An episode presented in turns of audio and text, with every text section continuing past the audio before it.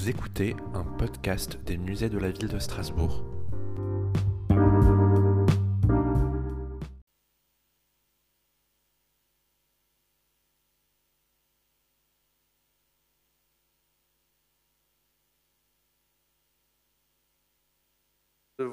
Voilà, ça marche. Je vais essayer de ne pas mettre trop loin.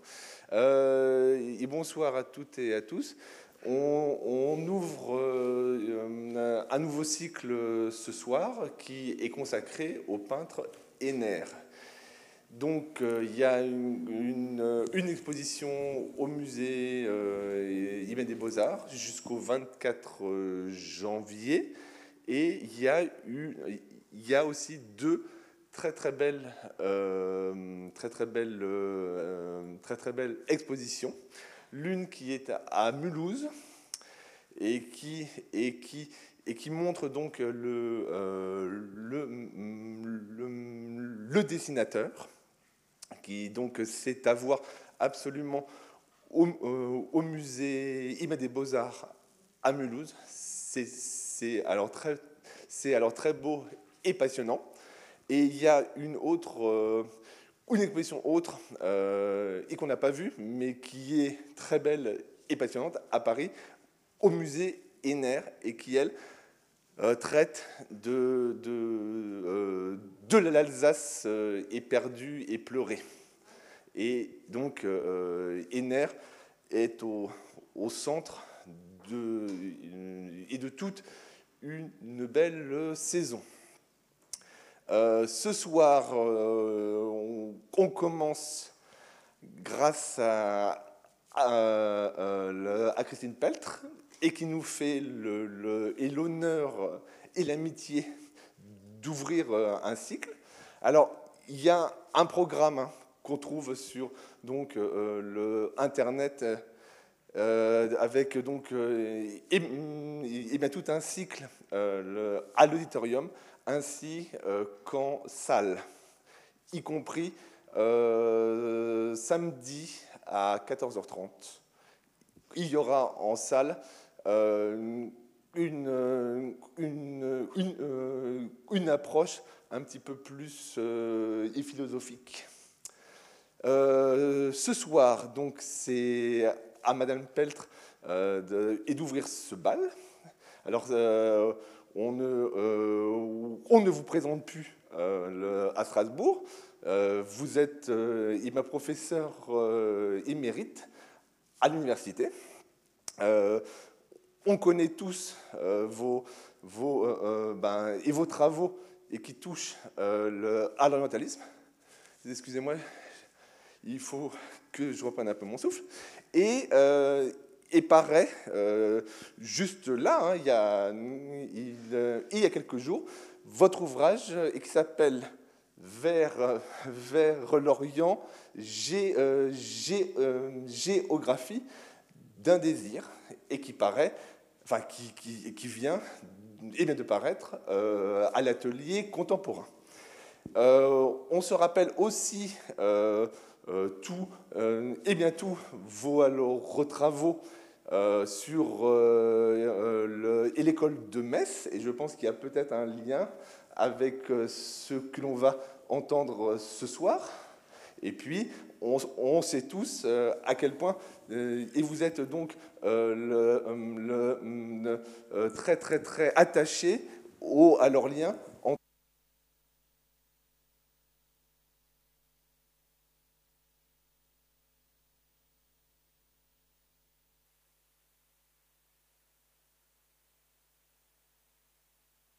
Alors, merci, euh, cher Dominique, euh, de cette présentation. Euh, merci aussi, ainsi qu'à Céline Marcle, de m'avoir invité dans ce cycle de, conférences. Et j'ai accepté avec grand plaisir de venir pour parler de, ces sujets qui ont constitué une partie de mon enseignement et qui effectivement ne sont pas sans lien avec euh, des travaux que j'avais entrepris euh, dans ma jeunesse euh, sur l'école de Metz, qui est un, mouvement effectivement un petit peu assez proche finalement de, cette école alsacienne Mais bon, ce sera pour une autre fois, je, ne vous en parlerai pas ce soir. Alors, euh, euh, donc, je commencerai par une réflexion d'un spécialiste du 19e siècle, très reconnu, un historien d'art reconnu, qui s'appelait René Ménard, rédacteur en chef de la Gazette des Beaux-Arts et euh, professeur à l'École nationale des arts décoratifs, et qui a commis un ouvrage intitulé L'art en Alsace-Lorraine, qui est un livre très précieux paru en 1876. Et euh, ce livre est inspiré par des circonstances historiques, euh, donc d'un ton quand même que l'on imagine, euh, il offre une, synthèse documentée de l'art en Alsace à l'époque moderne et contemporaine et en démontre la richesse, en particulier pour le XIXe siècle. Et dans ce livre, il écrit ceci, les Alsaciens, je cite, forment un rameau important de l'école française. Alors je vous propose ce soir d'effeuiller ce rameau, d'en analyser un peu l'essence, en tentant de, présenter euh, l'image que nous offrent euh, ces Alsaciens de, Paris aujourd'hui. Dans le cadre euh, des manifestations de, cette brillante saison d'automne à Strasbourg, avec la très belle exposition consacrée à NR ici, et celle de Mulhouse, ainsi que l'exposition de Paris. Alors, avant de, nous lancer euh, plus avant dans la description de cette école ou de ce peut ressembler à une école, on peut rappeler auparavant ce que représente ce terme au XIXe siècle, ce terme d'école. Le XXe siècle prendra ses distances avec euh, cette notion en lui préférant le plus souvent celle de mouvement euh, en défendant Manet, Zola écrit Je ne suis pour aucune école parce que je suis pour la vérité humaine qui exclut toute coterie et tout système. Mais les textes critiques du XIXe siècle mettent en avant le ralliement à une bannière, comme l'écrit en 1863 le critique Jules Castagnari, auquel euh, nous ferons euh, d'autres fois, que nous, dont nous rappellerons les propos plus tard il écrit Nous savons le soldat par son drapeau, l'artiste par son école. Et cette appartenance se définit parfois par un style. On parle de l'école des pointus autour de Jérôme, on parle de l'école du sec autour d'Ingres. Mais avec l'essor du paysage et du sentiment géographique, elle est souvent au XIXe siècle rattachée à une territorialisation on parle de l'école de Marseille et on parle de l'école de Metz. Je vous ai dit que je n'en parlerai pas, mais je ne peux pas m'empêcher néanmoins. Et euh, que Baudelaire a défini, d'ailleurs, dans un de ses salons, comme une école littéraire, mystique et allemande. Ces appellations prennent forme avec Ces appellations prennent forme avec les grandes rencontres que permettent régulièrement les salons parisiens, qui sont des occasions de découvrir l'émergence de personnalités la circulation de courants nouveaux. Et nous avons sous les yeux ici un salon mémorable, celui de, 1824, euh, avec euh, évidemment des tableaux très célèbres, euh, comme le vœu de Louis XIII d'Ingres, par exemple ici. Et donc ce sont des sortes d'arènes euh, où la littérature critique formule les évolutions. La critique d'art, et là, euh, c'est donc le, Salon de la Croix à l'exposition universelle de 1855. La critique d'art qui connaît au XIXe siècle un développement sans précédent construit véritablement l'histoire de l'art de ce temps, avec une intense activité de publication dans des brochures isolées ou euh, les feuilletons de, journaux et de revues comme l'Artiste ou la Gazette des Beaux-Arts.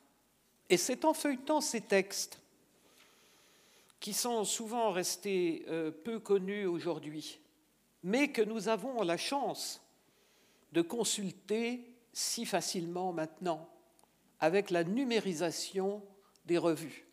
Et en un clic, vous accédez à cette prodigieuse littérature qui commande page après page euh, la, visite au salon euh, de critiques que l'on redécouvre euh, de nos jours.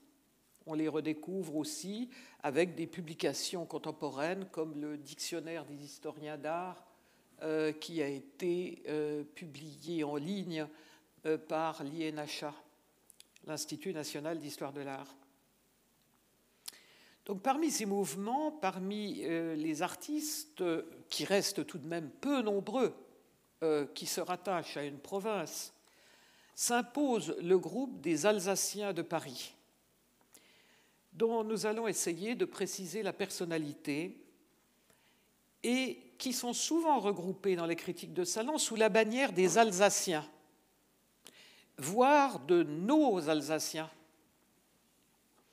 euh, avec une, familiarité euh, qui est étonnante, mais euh, que l'on retrouve d'un article à l'autre.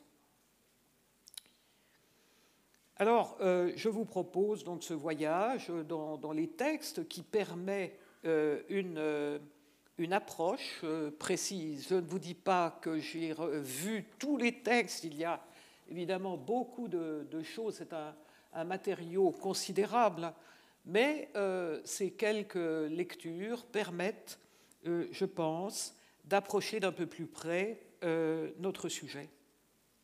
Pour une période que j'ai définie pour la seconde moitié du XIXe siècle, un peu généreusement, je vous l'avoue, jusqu'en 1914, disons jusqu'aux premières années du XXe siècle. Alors, je vous propose euh, de suivre euh, ce déroulement. D'abord, euh, dans un premier temps, que j'appellerai nos Alsaciens, donc en examinant la manière dont ils sont perçus dans la capitale, avec quelques indices par les ateliers, également par leur mode de vie. Dans un deuxième temps, nous verrons comment les sujets qu'ils traitent définissent une visibilité iconographique, comment effectivement les Alsaciens sont rattachés à l'Alsace et notamment par le biais des scènes qu'ils traitent. Et puis euh, la troisième partie, je donnerai quelques éléments pour la définition d'une école et en particulier, euh, me semble-t-il, l'évolution de celle-ci c'est-à-dire comment euh, euh, peut-être, et en particulier avec la fracture de l'annexion, à partir du Salon de 1872, apparaît euh, une autre vision de ce mouvement alsacien. Le catalogue de l'exposition Alsace, rêver la province perdue, 1871-1914, qui vient de, s'ouvrir au Musée national Jean-Jacques Henner, sous la direction de Maëva Abillard et Marie Potcher, en même temps, évidemment, que euh, la rétrospective consacrée à Strasbourg à Jean-Jacques Henner, dont cette exposition a recensé les lieux de l'Alsace à Paris, en particulier les brasseries ou d'autres euh, plus précisément artistiques, comme l'atelier d'Auguste Bartholdi, qui loue un atelier rue de Chazelle pour suivre la réalisation de la Statue de la Liberté. Alors, dans cet esprit de, localisation ou de, repérage dans la, euh, dans la grande cité, euh, je rassemble ici quelques éléments qui permettent de replacer les peintres alsaciens dans le milieu de la capitale et qui les rend visibles. On peut ainsi reconstituer l'itinéraire parisien de Gustave Brion, cet artiste qui a été bien étudié par le conservateur Hans Haug, dont je rappellerai à nouveau les travaux tout à l'heure. Et euh, cet itinéraire est reconstitué d'après les lettres à ses parents qui nous sont parvenus. Il est venu à, Paris en 1850. Il est quelques années plus tard installé avec un autre Alsacien qui le rejoindra plus tard, qui est Schutzenberger, que l'on appelle Schutz, dans un endroit qui s'appelle la Boîte à thé, qui regroupe rue Notre-Dame-des-Champs des ateliers et un jardin. C'est un véritable phalanstère d'artistes où se distingue la figure d'un artiste très célèbre, euh, Jean-Léon Jérôme, qui a remporté le succès au salon de, 1847 avec les jeunes Grecs faisant battre des coqs. Et euh, il connaît aussi le succès à l'exposition universelle de 1855. Dans ce lieu dont on n'a pas vraiment d'image, Brion est installé et euh, il témoigne d'un attachement viscéral à la nature dont il retrouve quelques bouffées. Donc rue Notre-Dame-des-Champs, avec des échos de Strasbourg. Beaucoup de rues, dit-il, sont plantées de gros arbres comme ceux de la Robertso.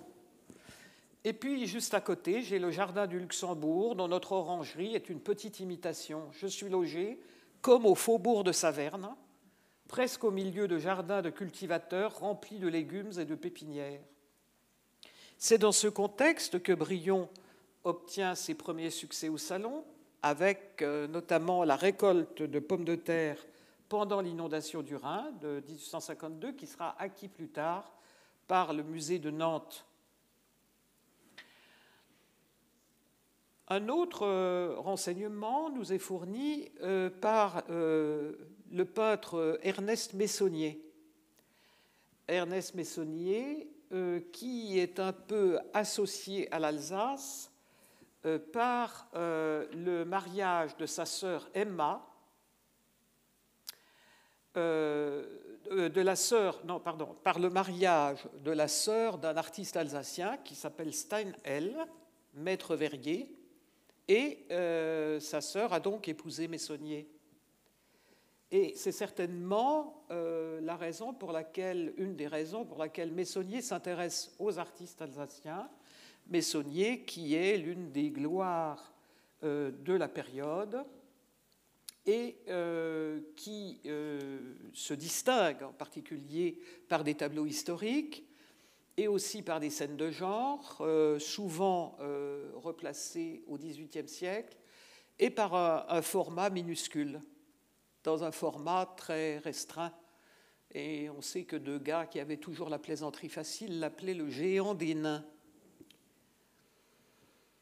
Messonnier suit avec intérêt les travaux de, plusieurs artistes euh, euh, alsaciens, comme Charles Marchal, dont nous aurons l'occasion de reparler, qui n'est pas, euh, à vrai dire, alsacien, mais qui est comme naturalisé, si je puis dire, parce qu'il s'est illustré dans des sujets notamment euh, inspiré par ses séjours à Bouxwiller. Et, mais l'artiste, sans doute le plus alsacien, si on peut dire, le plus populaire de la capitale, c'est Gustave Junt, qui est né à Strasbourg, formé par Gabriel Guérin et Michel Martin Drolin et euh, tous les critiques ont véritablement euh, aimé ses œuvres, enfin plus ou moins, et en ont parlé. Ils ont commenté son style avec sympathie. Malheureusement, il y a peu de reproductions accessibles aujourd'hui.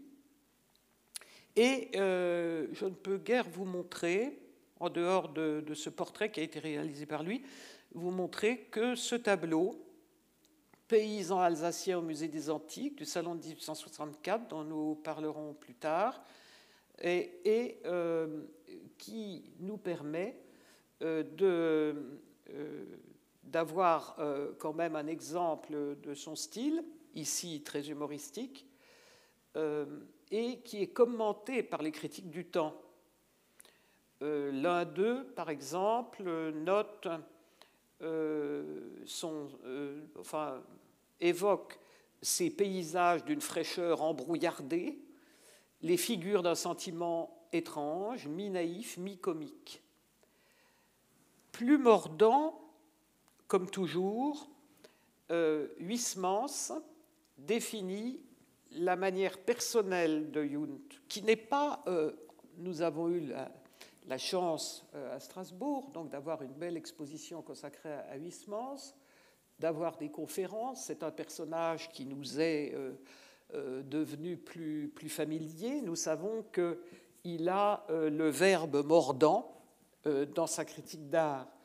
Monsieur Junt s'est servi de son procédé habituel, de son brouillis clapoté de couleurs, de ses incertitudes poétiques de lignes, de tout ce qui donne cet aspect de tapisserie fanée à ses personnages.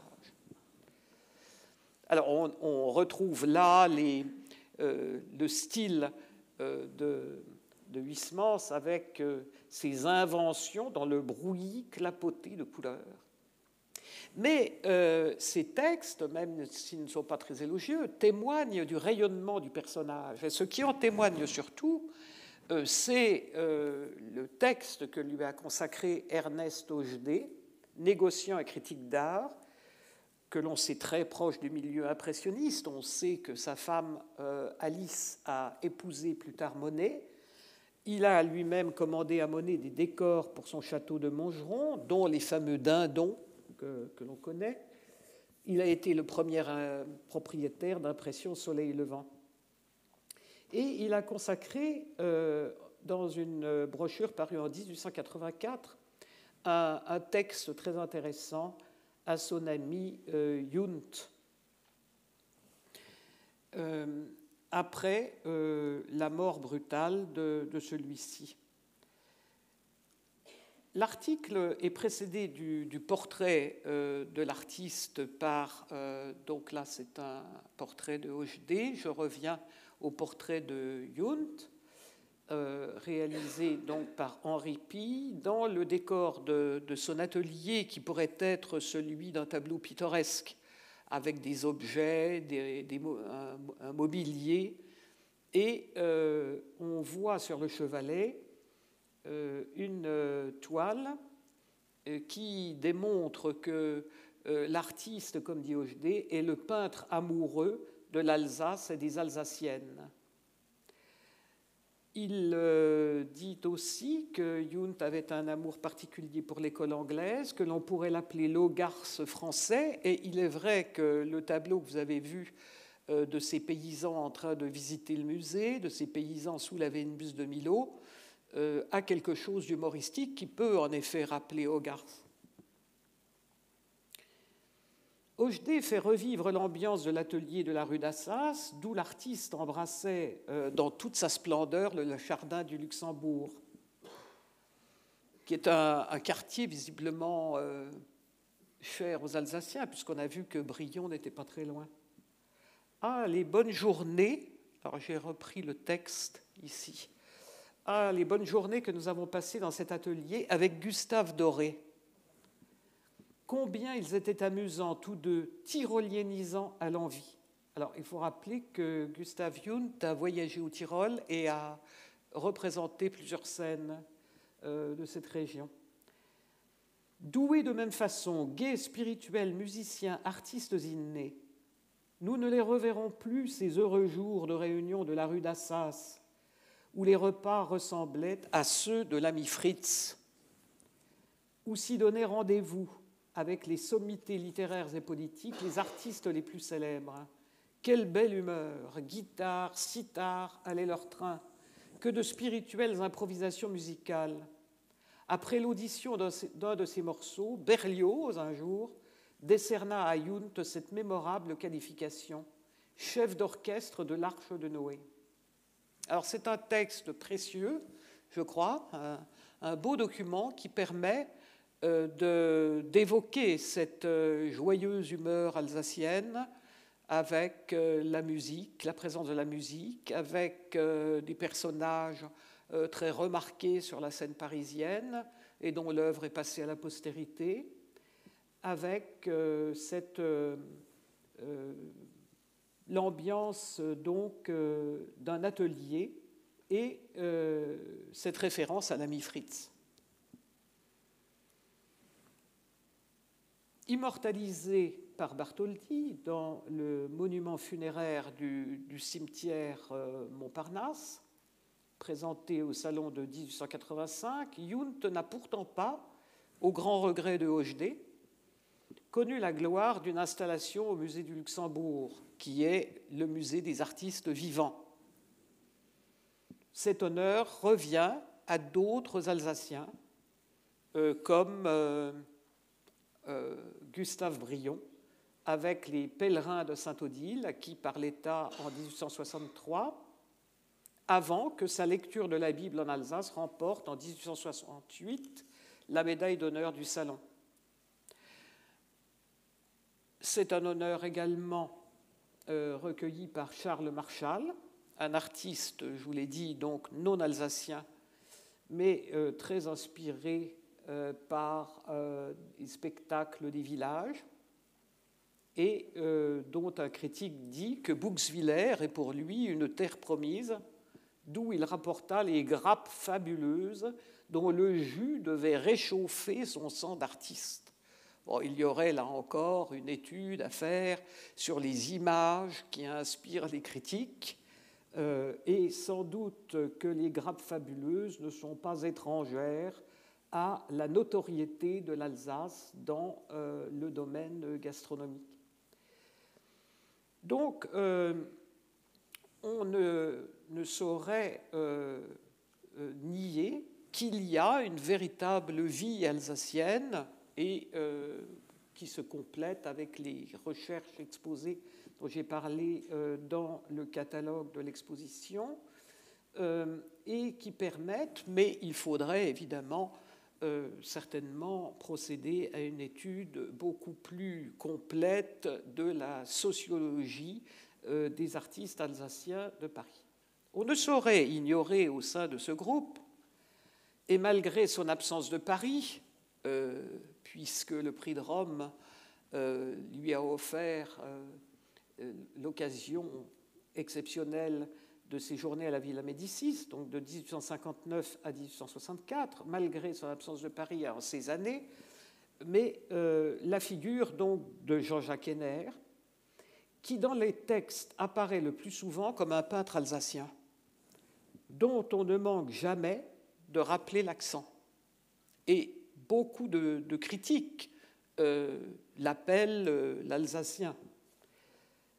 On peut citer par exemple Albert Aurier, euh, critique et poète attaché au mouvement symboliste, auteur de textes très pertinents et nuancés sur Jean-Jacques Henner. Dans les années entre 1889 et 1892, et il évoque son bon sourire d'Alsacien qui n'aime pas à contrarier autrui. Pourtant, on peut dire que Aurier euh, n'est pas un critique qui s'attache particulièrement euh, aux origines géographiques des peintres. Il est plutôt dans une forme d'abstraction dans ses textes. Et là, donc, ça mérite euh, d'être signalé. Si, après son, son, fameux tableau, dont nous reparlerons tout à l'heure, L'Alsace est latent de 1871, Henner ne traite plus guère directement de sujets alsaciens. Son inspiration régionale est remarquée dans des scènes de genre comme celle-ci, alsacienne, où Eugénie Henner en alsacienne tenant un panier de pommes, peint en 1869 en Alsace, exposé au Salon de 70. C'est l'un des nombreux portraits et scènes de genre inspirés par sa famille, avec cette stylisation qui lui est propre et qui est distincte en général du style pittoresque d'autres Alsaciens dont nous allons parler. C'est-à-dire qu'il n'y a pas euh, ce goût euh, de la multiplication des détails, mais au contraire une synthèse, et notamment dans les couleurs. Euh, ici, cette synthèse est régie, comme dans d'autres portraits, présents dans l'exposition de Paris notamment, mais ici aussi, où dominent les accords du noir et du bleu. L'Alsace, très présente dans ses premières œuvres, continuera d'habiter ses tableaux, même dans les sujets d'idylle ou d'églogue, où, pour certains critiques, coexistent une Grèce rêvée et les frondaisons sombres de sa région natale.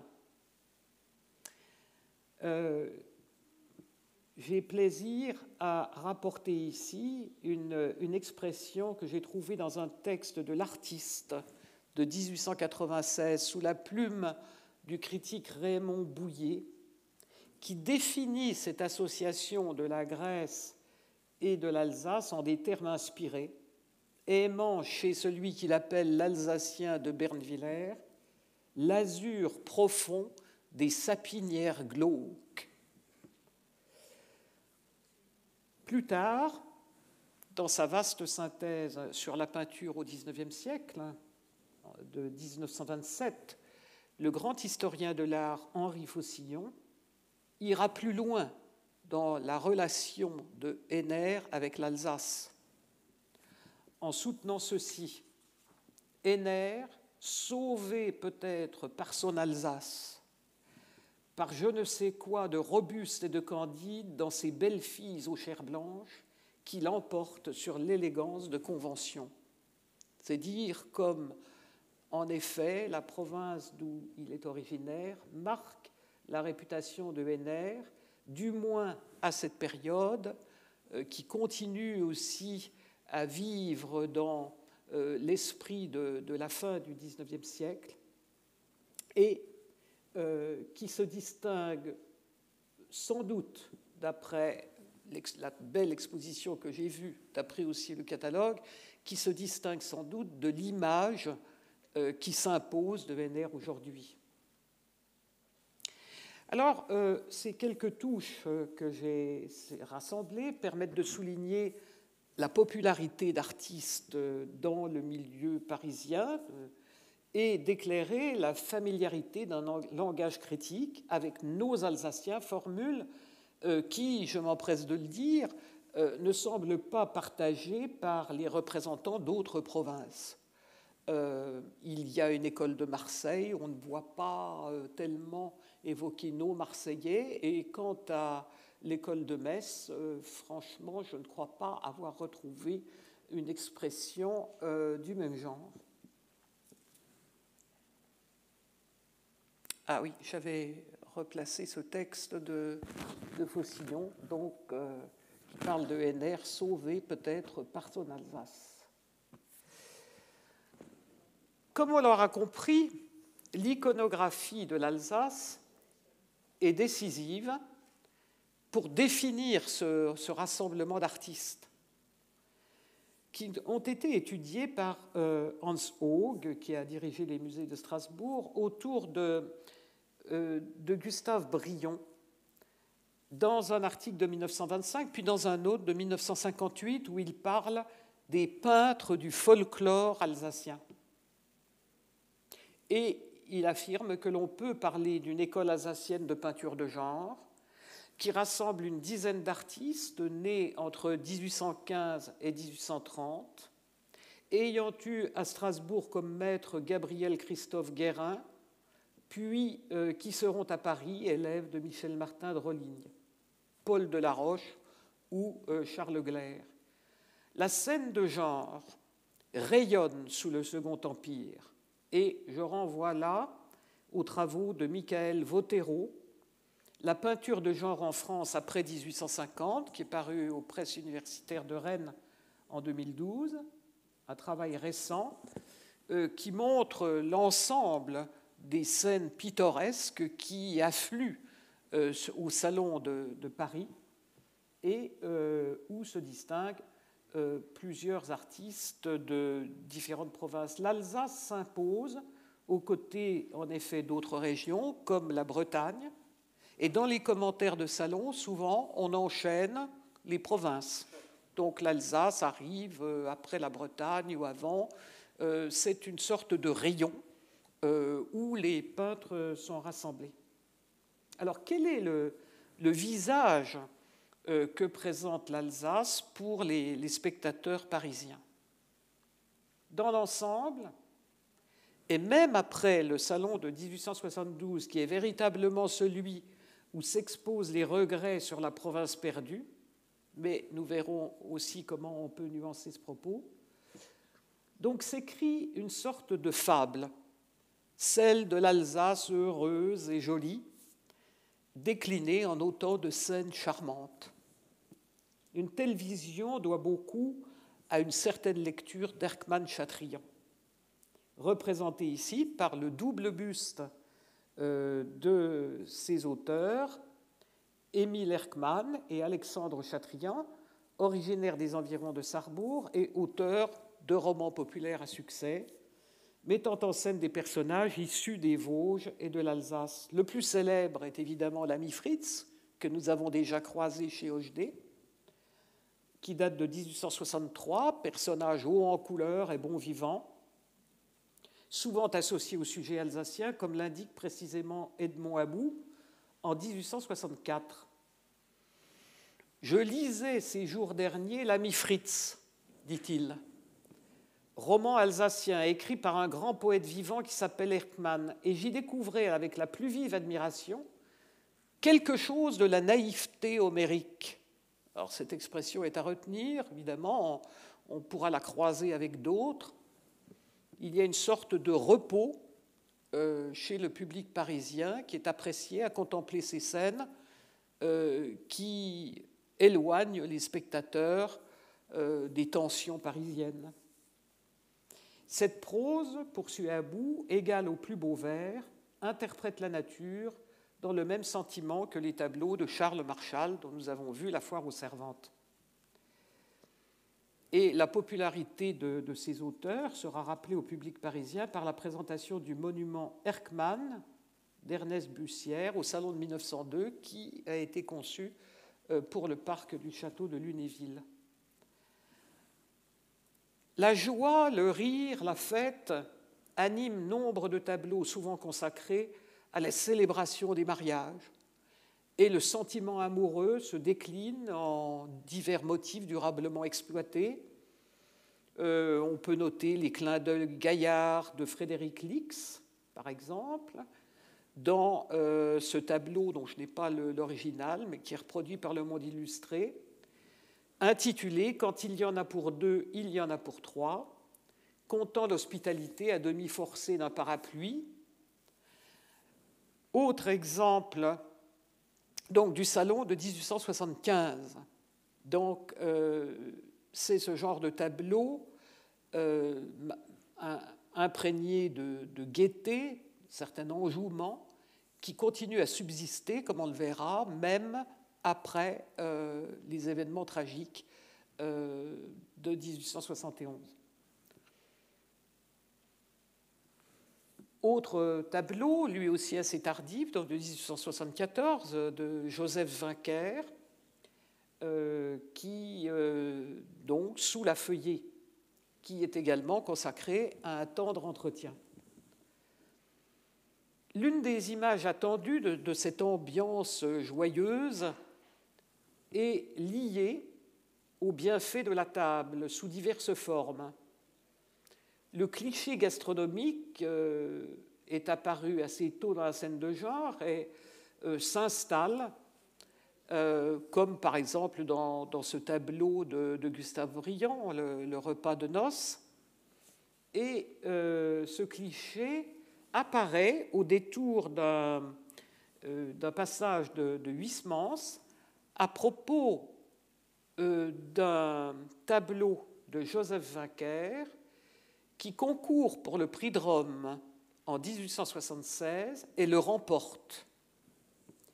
Et ce tableau s'appelle Priam au pied d'Achille. Alors, me direz-vous, mais quelle est donc la relation avec ce que vous venez d'expliquer des tables alsaciennes? Eh bien, vous apercevez ici un jambon, euh, en effet curieusement placé dans une scène euh, à l'antique, et euh, Huysmans le remarque.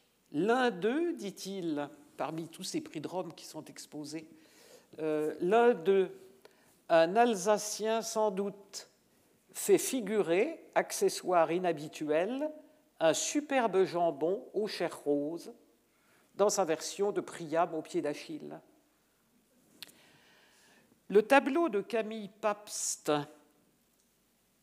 alors voilà un portrait de Huysmans que nous avons croisé euh, à plusieurs reprises. Le tableau de Camille Pabst Les nouilles, présentées au Salon de 75, sera l'une des illustrations aussi de cet art de vivre, auxquelles sont associées les, ressources viticoles qui sont évoquées, par exemple, au Salon de 69 par le vigneron de Bartholdi. Et, dans cet esprit, sera reconstituée pour l'exposition universelle de 1900 la maison Kammerzel, euh, donc fleuron de la bonne chair, dont l'affiche est réalisée par Henri Lux, dessinateur de scènes traditionnelles qui décorera le, fameux service de table au Bernet. De ces images se dégage une impression de rusticité roborative et apaisante au sein des délicatesses et mièvreries de la civilisation parisienne, euh, comme le dit Edmond Abou. Et euh, même si elle est vue euh, comme une caricature, la visite des paysans alsaciens au musée des Antiques que l'on voit ici de, de opposant les paysannes en costume à la Vénus de Milo, semble reproduire au Salon de 1864 l'écart qui existe entre le monde des villages et celui des, assemblées de musées.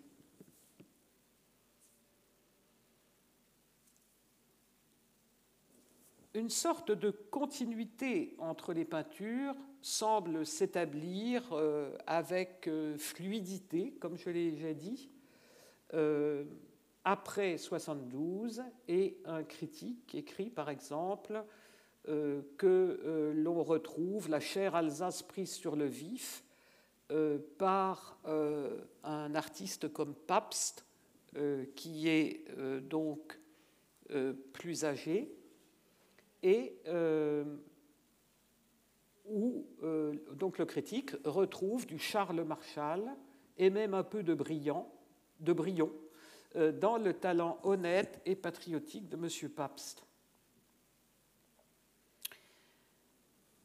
Pour éloquentes qu'elles soient, ces représentations, ces sujets ne suffisent pas cependant à définir l'éventuel esprit d'une école censé s'imposer par des affinités plastiques. Comment définir entre les œuvres une similarité qui s'imposait peut-être aux spectateurs du XIXe siècle Et j'en arrive ainsi à ma troisième partie, qui cherche plus précisément à définir cette singularité et euh, chercher comment elle s'est imposée.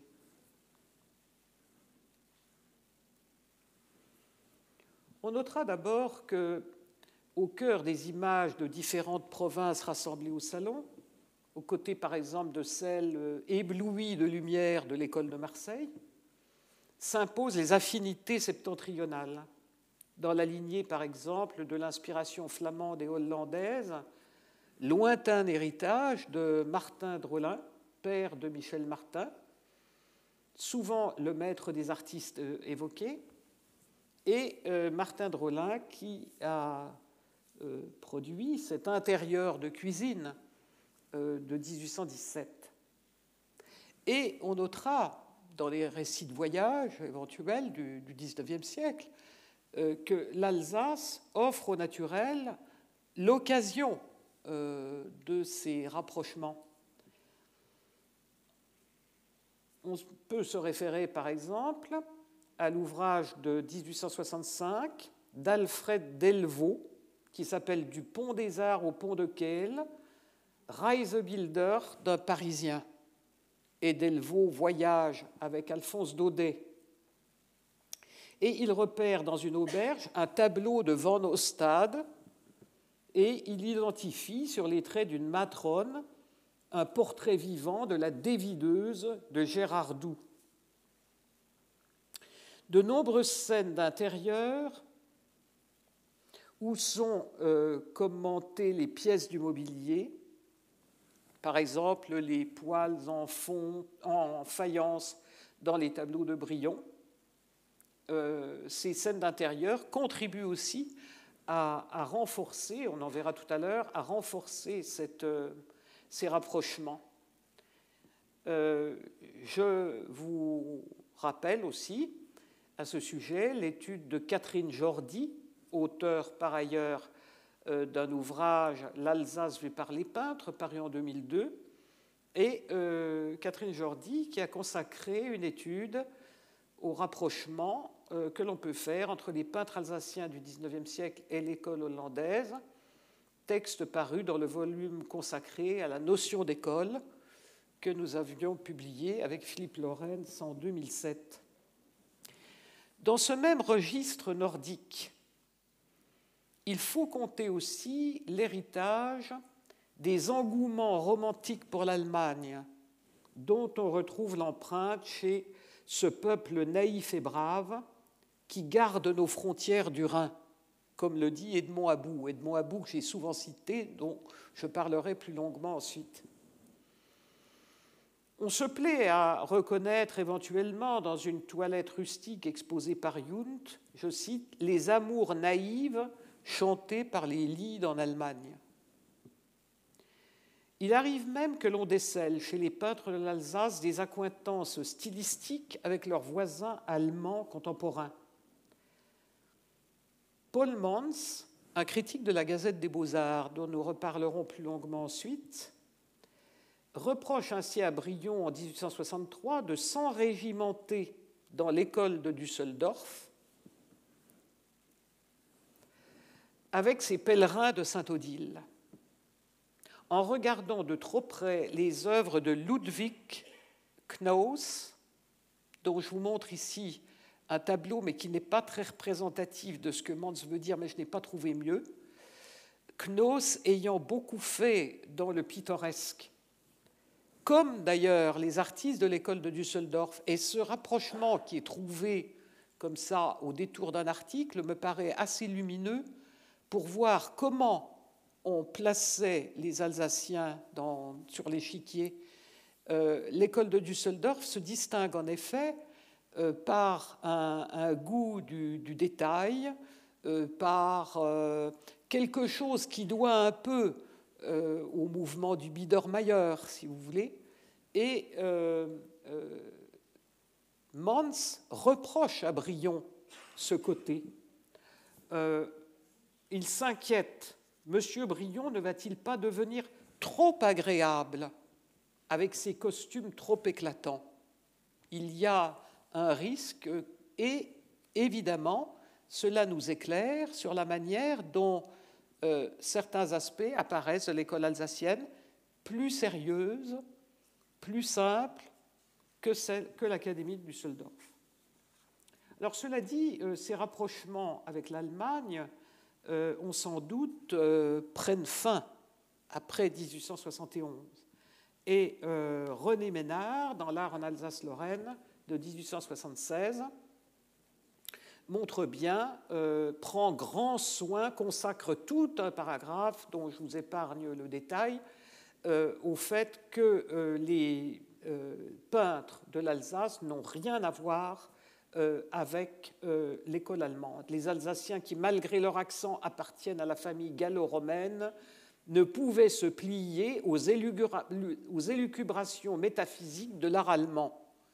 Alors, nous sommes là en 1876 et évidemment, euh, Ménard doit penser au premier tableau de euh, euh, par exemple, qui plus tard fera aussi ses tableaux de, Triton.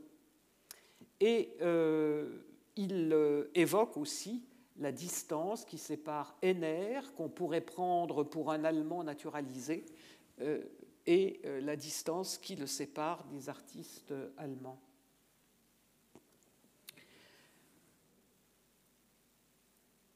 Une école de peinture ne saurait exister sans les mots de ceux qui la regardent et l'évaluent. Dans un moment où le réalisme de Courbet impose un autre regard sur la paysannerie, les scènes alsaciennes de Marchal ou de Brion imposent aux yeux de certains une forme de, naïveté, euh, ainsi soulignée par Théophile Gautier, qui, faut-il le rappeler, ne prisait guère les paysans ornanés de Courbet, qu'il appelait un maniériste en lait. Ainsi, à propos, et vous voyez un détail ici de la foire aux servantes de Marshall, à propos euh, d'un autre tableau euh, du même artiste, il décèle ici un peu l'aspect des images coloriées d'Épinal, ce qui est un éloge et non un blâme, comme on pourrait le croire. En peignant des paysans, M. Marshall a pris quelques-uns des procédés naïfs de l'art qui les charme. Là aussi, ça peut être un élément euh, qui dessine euh, certains aspects de, cette école, une sorte de primitivisme euh, dans les tableaux de Marshall. Celui qui ne, ne prisait guère les trivialités de Courbet, donc, salue d'autre part la sublimation de ces scènes chez un Gustave Brion. Il donne du sentiment et de la beauté à ces physionomies rustiques qui peut-être n'en ont pas. Mais si c'est un mensonge, nous le lui pardonnons bien volontiers. Il y a donc aussi, euh, sensiblement dans cette école, une manière de sublimation euh, qui s'écarte évidemment euh, de la démarche d'un Courbet. Parmi les orchestrateurs euh, d'un mouvement alsacien, il faut compter Edmond About. Edmond About, né à Dieuze en 1828, et qui, malgré ses pérégrinations lointaines, puisqu'il a fait partie des premières générations de l'école française d'Athènes, il a fait plusieurs voyages en Orient, il a publié le Fela en 1869. Il a fait un reportage sur le premier trajet de l'Orient Express en 1883. Mais il reste un homme de l'Est. Il est installé, alors vous voyez ici euh, le monument qui lui a été consacré euh, au cimetière du Père-Lachaise et la sculpture de Gustave Croc, qui était venu le voir, qui est un de ses amis, qui était un de ses amis, et qui est venu le voir dans sa résidence, dans son ermitage de la Schlittenbach à Saverne, acquise par euh, l'homme de lettres, euh, donc euh, en 1858, et où il restera jusqu'en 1872. Dans cette demeure qui est surnommée la Schlitt, Edmond Abou travaille, dit-il, comme un âne, et pour reprendre la formule savoureuse d'un historien de l'art, Sébastien Lost, qui avait consacré un petit catalogue à Edmond Abou, il y cuit, je cite, il y cuit par fournée entière ses écrits nets, secs et cassants comme des bretzels, et en particulier des articles de critique d'art sur un ton joyeusement caustique. Il soutient les artistes de l'Alsace D'ailleurs, euh, également, euh, un peu l'école de Metz, sans déguiser ce qu'il appelle les influences de clocher, dont il s'excuse dans un texte en soutenant un graveur de Saverne dont on n'a plus jamais entendu parler. Et ces influences de clocher euh, l'entraînent donc à soutenir ces Alsaciens dont il aime euh, dont il aime l'esprit. Lui non plus n'est pas un ami de Courbet, et il faut rappeler ce qu'il a écrit de lui au Salon de 1857, dans un très, par ailleurs un très très long article qu'il lui a consacré. Les tas de cailloux qui bordent les routes attendaient depuis longtemps leur Raphaël, ils l'ont trouvé dans la personne de M. Courbet. La même année, 1857 donc, Abou se prend d'amitié pour euh, Brion, qui expose un saltimbanque au Moyen Âge, et commence le, soutien sans démenti qu'il apporte à l'un des, talentueux artistes de l'Alsace, euh, qui néanmoins est, selon appelé par Abou, un Lorrain comme Callot puisqu'il est né à Roto. Avec M. Brion, dit-il, je ne suis pas loin de m'entendre. À la prochaine exposition, nous le tirerons peut-être du purgatoire de M. Courbet.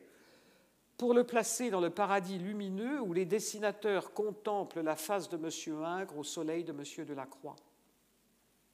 Attentif au sujet, il se plaît euh, dans, Abou se plaît dans la scène de genre et oriente volontiers les artistes alsaciens dans cette voie qu'il souhaite exclusive. Il apostrophe en 1866 Louis-Frédéric Schützenberger, égaré selon lui dans la fantaisie mythologique parmi les centaures et les faunesses.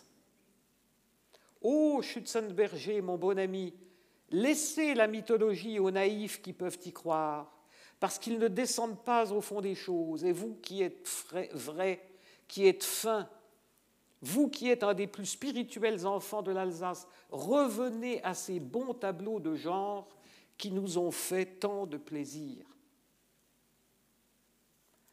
Alors ce goût euh, du particularisme des mœurs alsaciennes n'est peut-être pas étranger à la sensation d'une fuite, d'un éloignement des traditions, à l'heure où la vitesse remodèle la campagne, où le chemin de fer, il faut rappeler que la ligne Paris-Strasbourg, empruntée par Abou pour venir à la Schlittenbach, entre en service en 1852, et euh, cette ligne traverse le pays en ligne droite, éventuellement par des tunnels, et entraîne une sorte de, euh, de fuite, de perte du paysage, une sensation que Abou éprouvait peut-être lui-même et qui l'entraîne, enfin c'est l'un des, aspects que l'on peut souligner, qui l'entraîne peut-être à ce conservatisme. Les invités de Edmond Abou à, Saverne euh, partageaient parfois ces idées conservatrices, et contribuait sans doute à les confirmer. C'est le cas de Hippolyte Taine,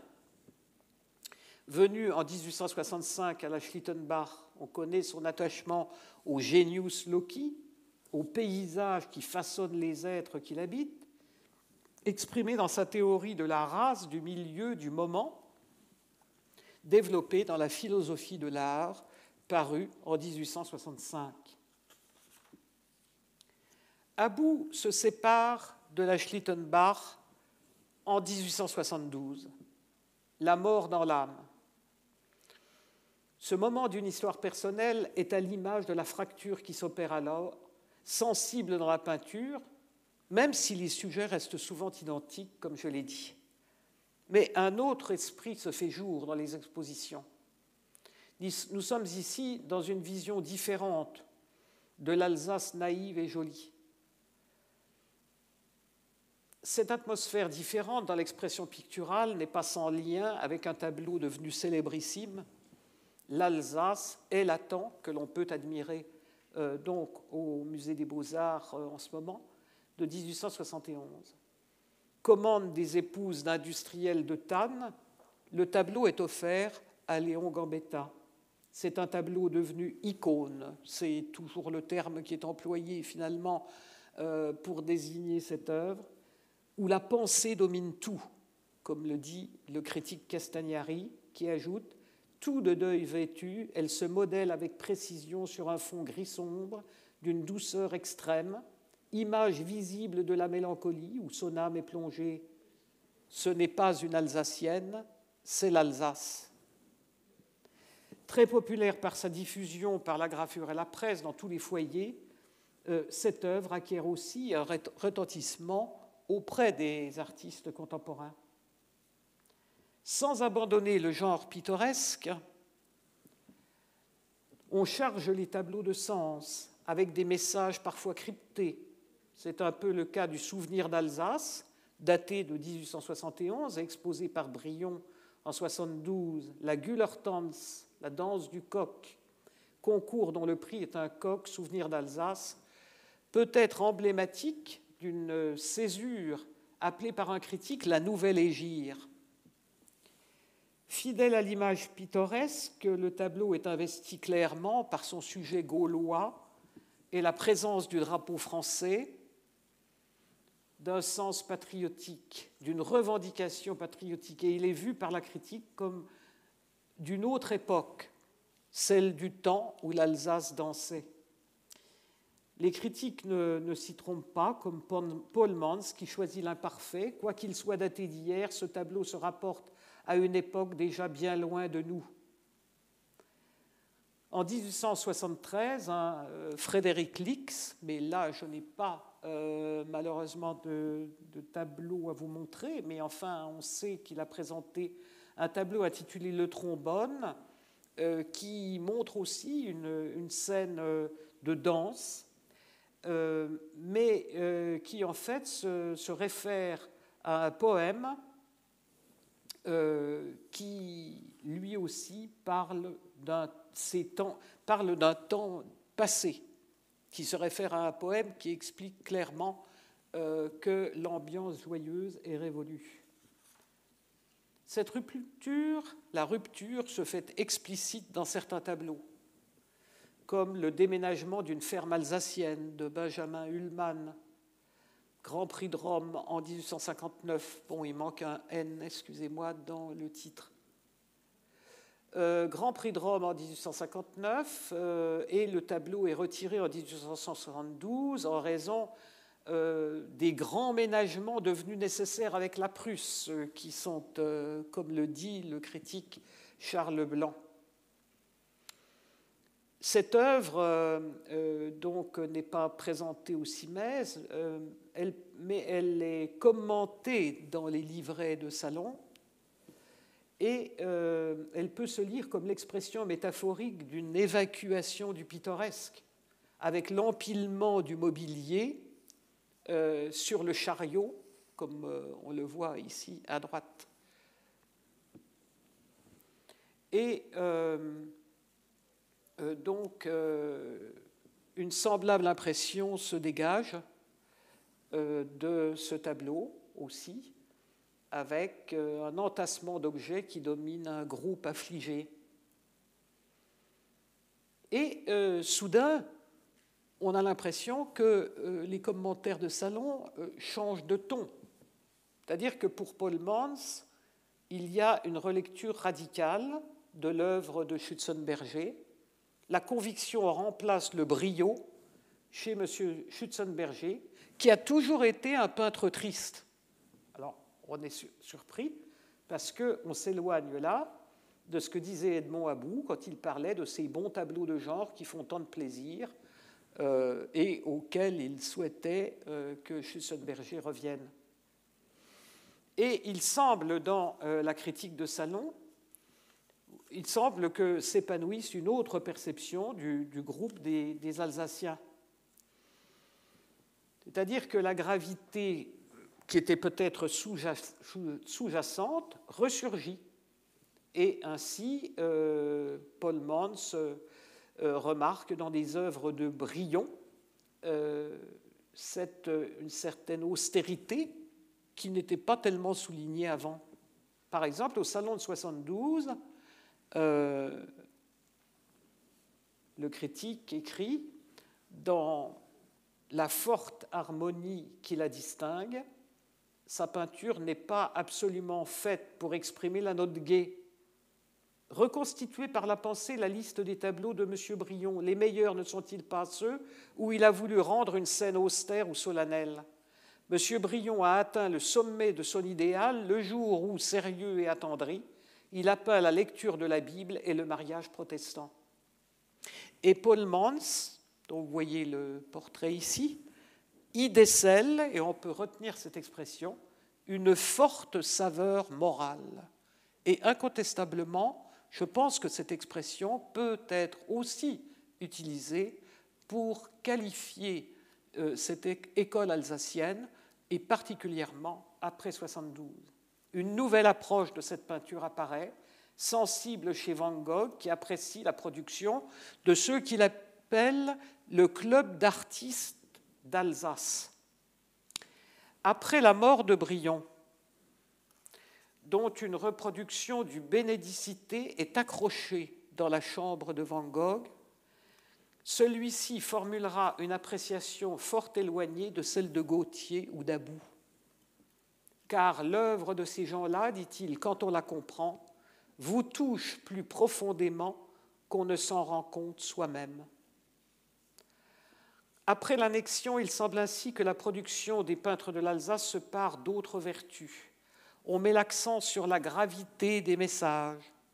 sur la forte saveur morale, donc en reprenant l'expression de Paul Mans, mais aussi dans le registre plastique sur la solidité et la simplicité de l'exécution, comme l'a souligné le critique Grange d'Or déjà euh, en 1868. Chez nos Alsaciens, la solidité de la peinture et la précision dans la forme sont des valeurs euh, repérées et qui se confirment dans les années suivantes. Elles sont euh, peut-être héritées des maîtres Guérin et Drolin, mais elles sont aussi l'une des particularités du grand contemporain, Jean-Jacques Henner. Castagnari, dans son salon de, 1873, euh, dit Monsieur Henner est artiste par l'élévation de la pensée. C'est un esprit réfléchi qui tient l'art pour chose digne et profonde.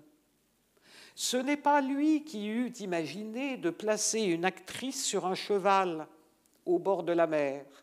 Alors là, il fait référence à des comparaisons qu'il a faites plusieurs reprises avec euh, celui qui est d'ailleurs l'ami de Henner, Carolus Durand, qui fait des portraits de femmes avec des colis fichés, des foulards, des accessoires, alors que Henner privilégie le noir et euh, des attitudes plus, simples, plus sobres. Euh, pour Castagnari, il n'y a pas de doute, le portrait de Mademoiselle Croisette qui a été euh, exposé par Carolus Durand, donc en 1873, euh, est, une, est une erreur. Il habille une comédienne du théâtre français en Amazone et la place au bord de la mer. Il trouve ça inconvenant, c'est un contresens par la pensée. Et c'est à l'opposé de la démarche de Henner, qui, lui, au même salon, présente un portrait du général Chanzy, bon, qui est non localisé aujourd'hui, et qui a commandé. Alors, euh, et donc Castagnari dit ceci Son général Chanzy a commandé en chef et tenu la campagne sur la, Loire pendant la guerre. Pourtant, il le fait aller à pied, comme vous et moi. C'est moins ambitieux et plus vrai. Donc, on voit bien euh, comment Henner, et peut-être avec lui d'autres artistes de l'Alsace, euh, apparaît dans, sa simplicité. Et finalement, on retrouve aussi euh, quelque chose euh, de ces rapprochements qui avaient été faits avec l'Académie de Düsseldorf, où on craignait que Brion devienne trop agréable. Aurier a résumé en, termes explicites euh, la vision de Henner et dans un texte qui en rejoint d'autres, ainsi que la plupart des vraiment poètes, Henner ne possédait point l'esprit d'analyse. Par nature, il voyait simple, sans détails, sans complications de vaine minutie. Henner avait une naturelle tendance au restreignement des conceptions, à la simplification des sujets, au resserrement du cadre. Il est possible que cette vision souvent partagée de l'œuvre de Henner ait ainsi comme déteint sur l'interprétation des œuvres alsaciennes de ses contemporains dans le discours critique, surtout dans les années après 71, contribuant ainsi à dessiner un esprit d'école.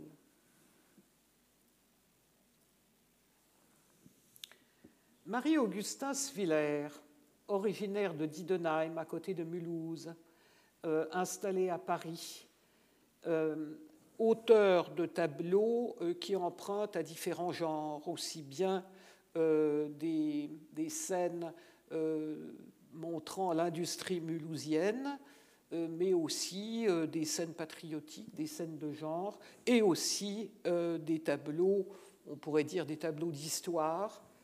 Et c'est un peu dans ce genre qu'il compose en 1906 celui-ci, Les nymphes d'Alsace venant pleurer le maître qui les immortalisa. Au-delà de l'élégie des nymphes, de leur affliction, on peut lire l'hommage des artistes d'Alsace à une manière à la fois sensible et ferme qui peut-être les distinguait et qui n'était pas éloignée de celle de Henner, malgré la diversité des sujets. En quelque sorte, on peut dire aussi que ce tableau est un réflexe d'école. En conclusion, je dirais que l'expression picturale de l'Alsace due à une communauté d'artistes reconnus, a contribué à installer au sein de la capitale française, dans l'élan premier du Second Empire, puis dans les expressions confirmées ou revisitées après 70, la visibilité d'une inspiration provinciale, attachée dans ses sujets comme dans son expression à des valeurs traditionnelles. La meilleure attestation de son existence est sans doute le rôle de ferment, lointain mais fécond, qu'elle a joué auprès d'un autre mouvement qui s'inscrivait alors dans son sillage, au pied du mont Saint-Odile, aux côtés de Charles Spindler. Anselme Logel, l'une des figures du cercle de Saint-Léonard, évoquait ainsi en 1905, dans les colonnes de la Revue alsacienne illustrée, l'école alsacienne de Paris. Je vous remercie de votre attention.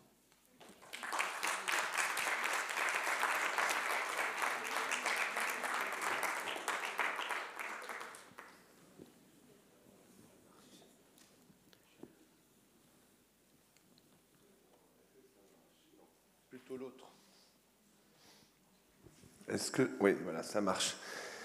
Après avoir dit un immense euh, merci euh, à Christine Peltre, euh, s'il y a des questions, des remarques.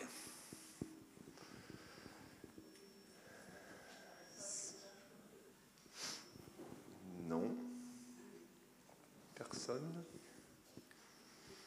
Eh bien, c'était donc parfait. Adjugé. Bon.